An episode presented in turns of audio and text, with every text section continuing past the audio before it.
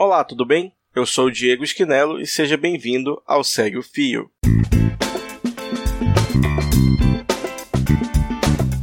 Esse é o programa do Midcast, onde são materializadas em podcast as populares threads do Twitter, em episódios de até 8 minutos. Se você não sabe do que eu estou falando, thread é uma sequência de vários tweets abordando um tema específico, onde apenas 280 caracteres não seriam suficientes. Nesse formato, sempre haverá uma pessoa narrando, pode ser algum convidado, algum integrante do Midcast, como é o meu caso, ou a própria pessoa criadora do fio. Vale lembrar que o conteúdo a ser reproduzido aqui possui autorização prévia do autor ou da autora. Hoje iremos conferir a thread do João Pedro Salgado, publicada no perfil Biodiversidade Brasileira, o arroba Biodiversidade B. Ela foi publicada no dia 11 de abril de 2020 e fala um pouco sobre a megafauna do Pleistoceno no Brasil. Vem comigo e segue o fio.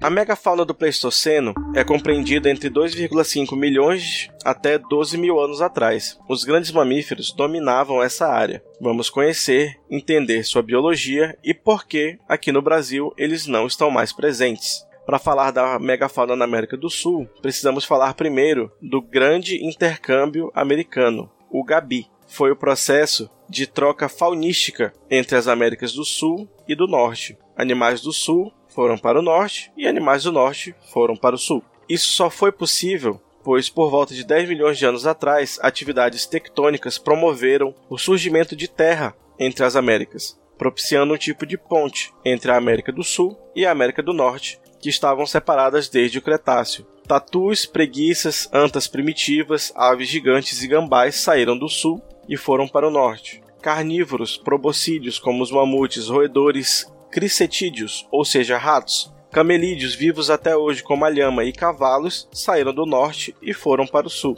Esses são alguns exemplos. Agora podemos começar a falar da nossa megafauna, com animais nativos da América do Sul misturados com animais da América do Norte. Temos a formação da megafauna do Pleistoceno, a preguiça gigante, Eremotherium laurillardi, podia pesar cerca de 5 toneladas e passar dos 6 metros de comprimento. Extinta cerca de 15 mil anos atrás, deixaram muitos fósseis espalhados pelo país. O tigre-dente de sabre, Smilodon populator, um caçador das preguiças gigantes, podia medir mais de 1,20m de altura e 2,10 metros de comprimento, pesando cerca de 400 quilos, sendo assim um dos maiores felinos que já existiu. O seu dente podia chegar aos 28 centímetros de comprimento. Tatus gigantes também faziam parte da nossa megafauna. Duas espécies se destacam, o Glyptodon reticulatus e o Glyptodon clavipes. Na thread você poderá conferir a foto de um exemplo fóssil deste animal incrível.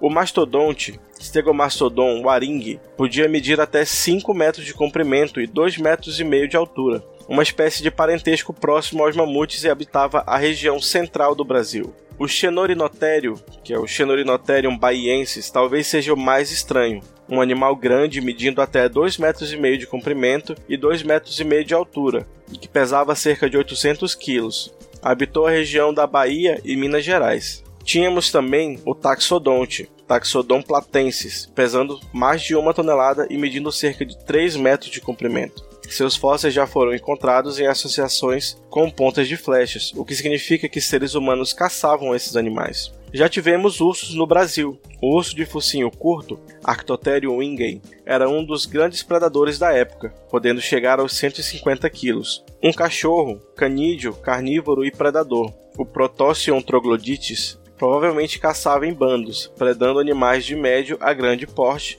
tais como as preguiças gigantes. O fim do Pleistoceno marca outro fator de extrema importância na história da Terra, a chegada dos humanos nas Américas. A extinção desses animais é discutida na academia até hoje, mas alguns pontos importantes foram cruciais para as extinções. Estudos mostram que no fim do Pleistoceno tivemos um aumento repentino da temperatura do planeta, o que os cientistas imaginam que foi um dos responsáveis pela extinção da megafauna. Alguns cientistas também dizem que o surgimento de patógenos pode ter contribuído para isso. Mas também há outra hipótese: seres humanos. Alguns cientistas defendem que os humanos foram os grandes responsáveis pela extinção da megafauna. A chegada dos humanos em alguns locais bate com o tempo de extinção desses animais, como por exemplo aqui na América do Sul. Provavelmente a extinção foi por todos esses fatores juntos, pois ocorreram ao mesmo tempo. Talvez isso explique o porquê da extinção da megafauna ter sido tão rápida. Ah, um detalhe: esse período também foi chamado de a Era do Gelo.